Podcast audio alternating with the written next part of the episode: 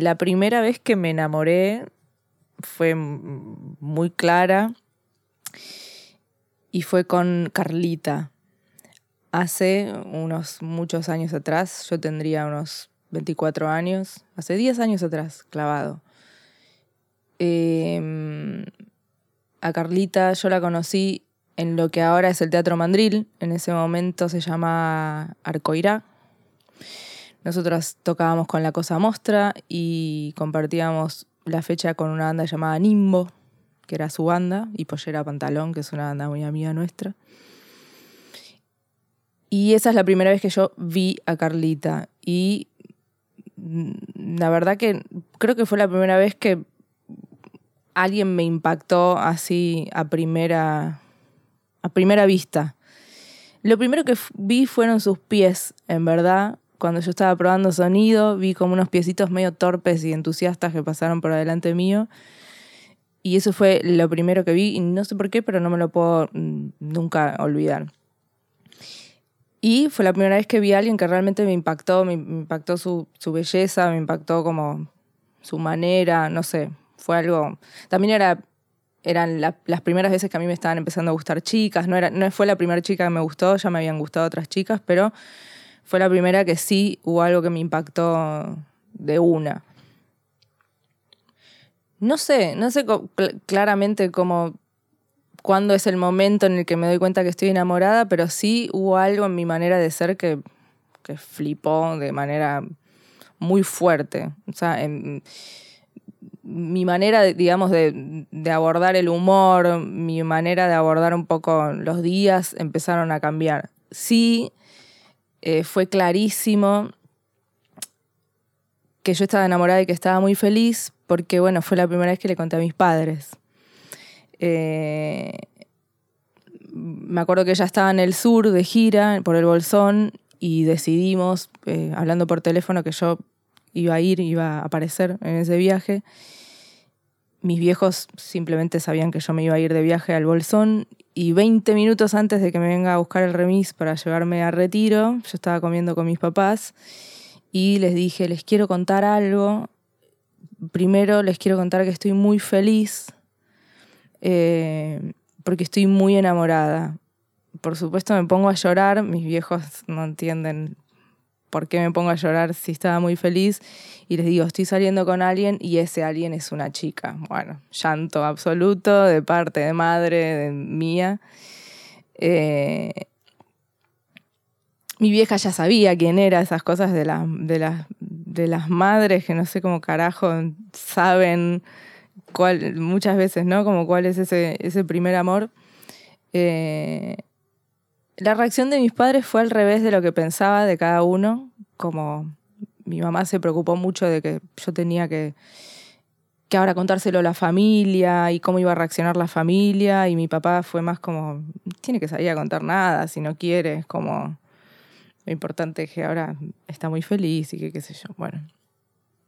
Bueno, y ahí nada, meses de amor y la pradera y todas esas cosas que uno cree que no las va a imaginar, pero aparecen cuando te enamoras, ¿no? Los deseos eh, más idiotas y hermosos y aparecieron ahí. Así que sí, confirmación total, me había enamorado. me acuerdo mucho de, de caminar eh, y de siempre decir que se me había corrido el eje, ¿no? Del, como que el eje ahora lo tenía siempre al costado cuando caminaba con ella, ¿no? Como que había algo medio de hipnotizada completamente y algo del eje un poco se corre, ¿no? Cuando te enamoras, que uno después como un poco más grande empieza como a luchar con, e, con esa corrida de ejes, ¿no? Como es como, sí, bueno, me enamoro, pero mis cositas por acá, eh, mi tiempo acá, mis espacios, mis espacios. Pero en ese primer enamoramiento el eje estaba completamente corrido y me acuerdo hasta incluso parecen chiste, pero me, acuerdo hasta de dolor de cuello, de, de, la mirada completamente eh, de costado. me acuerdo de caminar mucho por la boca cuando caminábamos, eh, cuando yo vivía ahí en, la boca. y bueno, y que siempre nos confundían con turistas, bueno, hay un montón de aventuras con, respecto a esas. Eh, pero la verdad que era un amor que estaba como completamente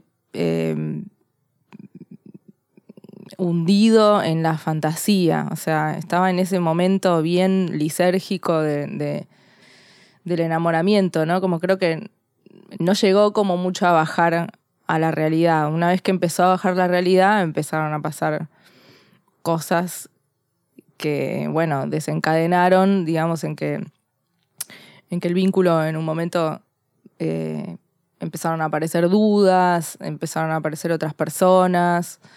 Eh, pero bueno, pero ese estallido, digamos, como de, ácido, eh, duró unos cuantos meses y para mí fue,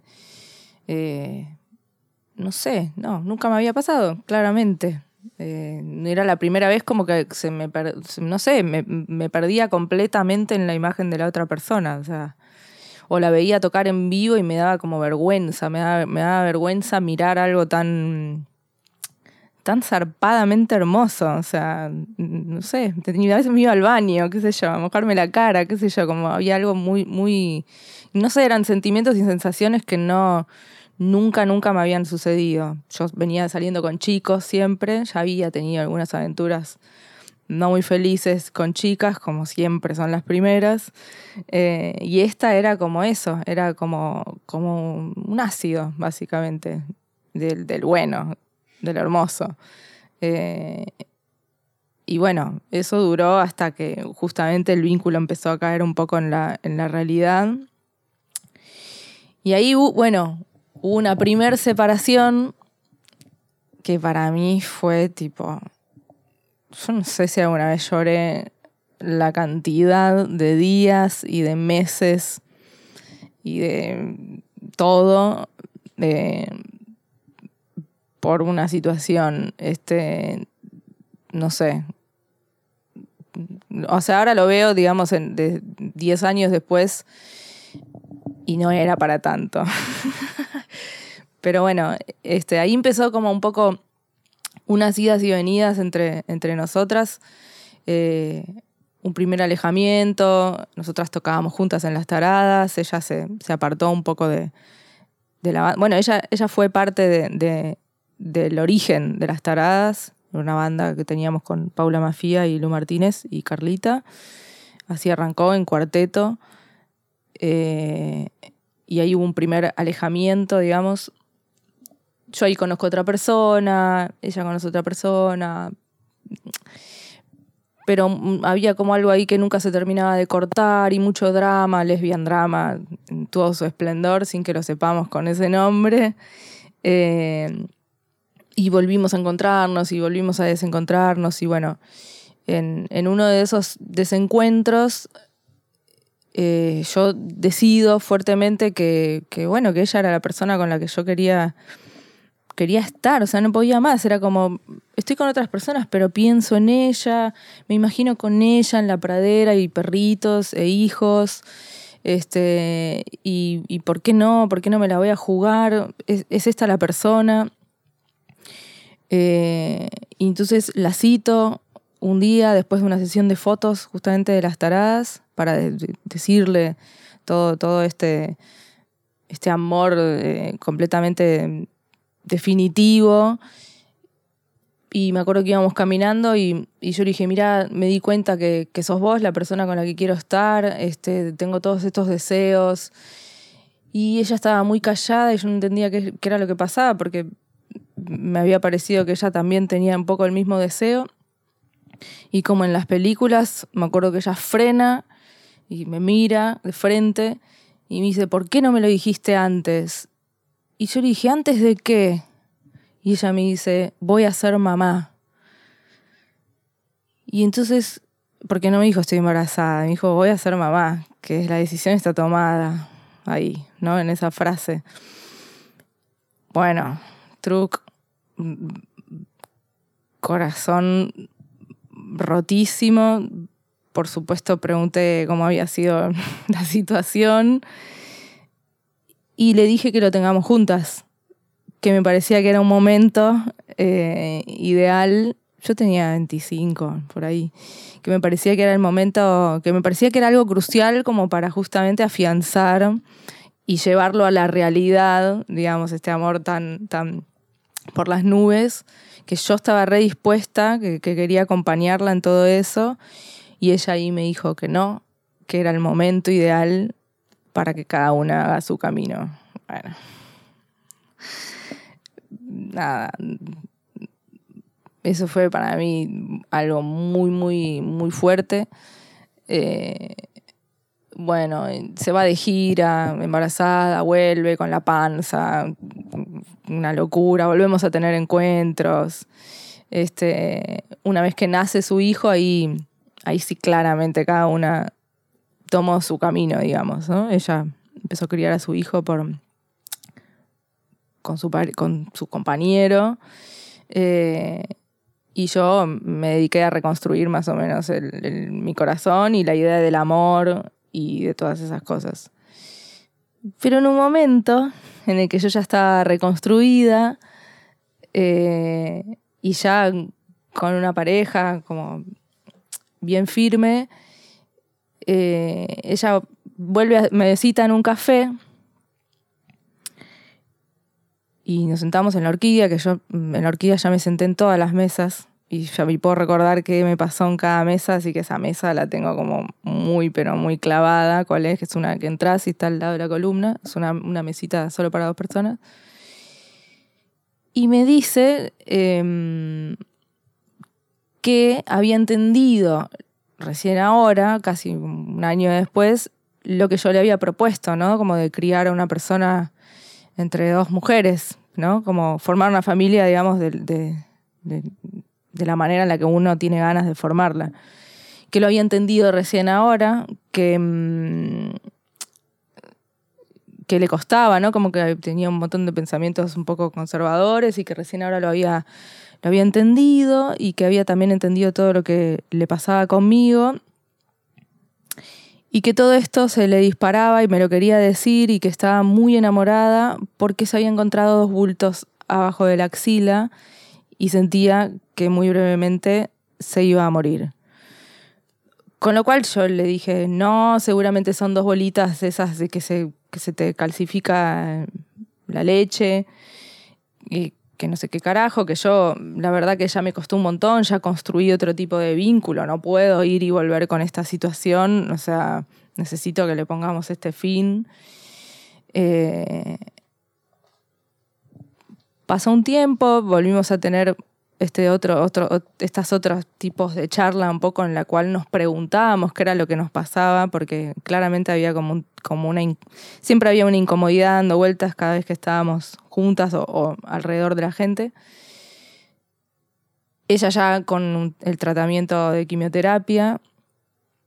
Y me acuerdo que ella me propuso como dejar toda esta historia, digamos, tan fuerte que nos, que nos, pasaba a las dos en una cajita, digamos, una cajita interna de cada una, y que cuando sea el momento necesario la volvamos a abrir. Y eso nunca voy a saber que si esa cajita se iba a abrir o no, porque ya a los meses falleció. Y entonces, bueno, para mí no sé, siempre va a ser una incógnita o la voy a abrir cuando quiero.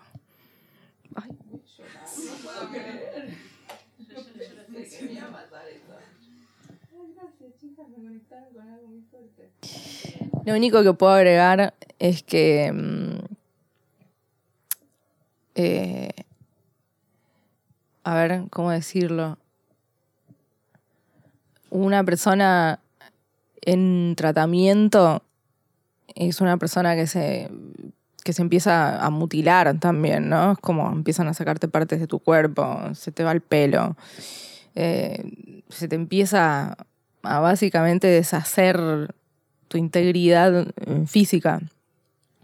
Y me acuerdo del día que yo la fui a visitar, eh, que ella me, había avisado que se había rapado. Eh, y me abrió la puerta y fue como, ¿cómo puede ser que esta persona siga irradiando esta belleza que es como interminable, o sea, es interminable. Y es muy cursi lo que voy a decir, pero la verdad que mm, siempre me, terminé perdiendo un poco en su belleza, en sus ojos. Bueno, hay una canción que se, eh, llama Búhos, que, está en el disco que yo hice, eh, que claramente habla de todo eso. Eh, y bueno, nada, no sé, además de enamorarme por primera vez de esa persona, me aportó el humor, por sobre todo. Mucho humor, hasta su último día, el humor. Y eso es algo que me parece que yo lo llevo. Bueno, no sé, se ve que yo llevo eso en mi cajita, digamos, como eh, es lo que ella, digamos, me dejó. No sé, bueno, igual uno con la muerte, ¿no? Como que se rosca y siempre trata de pensar como, ¿qué es lo que me dejó la persona? Y la persona se fue, no existe más, punto. ¿No? Pero está esta cosa de insistencia, ¿no?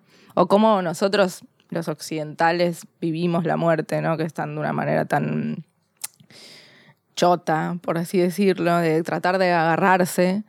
Eh, pero bueno, después de su muerte yo he tenido un par de episodios bastante zarpados. En, en, cualquier momento, en cualquier situación, sentía que había unos segundos que me paralizaba, que era como una situación no sé, estar escuchando tango en la catedral, que a Carlita le gustaba mucho el tango, y siempre quisimos tocar tango juntas, que nunca sucedió, pues. Eh, y de tener unos segundos un poco de parálisis y, sentir, digamos, esa, como una presencia que, atraviesa y dejarme mucho dolor. Y ese, ese tipo de, situaciones de parálisis, un poco de, eh, que después a lo largo del, la vida me fue pasando, eh, las empecé a reconocer y aprender y muchas veces las llamo a, esos momentos. Como llamo ese tipo de, presencia o no sé. Eh, es, es, difícil, ¿no? La, eso, la, muerte por, por cómo nosotros, nosotros les occidentales la vivimos. Pero sí el humor fue algo que, mm, que para mí quedó para siempre. Entonces ahora todo el amor que yo puedo sentir siempre por alguna persona, el humor siempre para mí es como clave. No sé, yo siento que es lo que va a perdurar siempre con esa persona que existió y ahora no existe más. Pero el humor sí.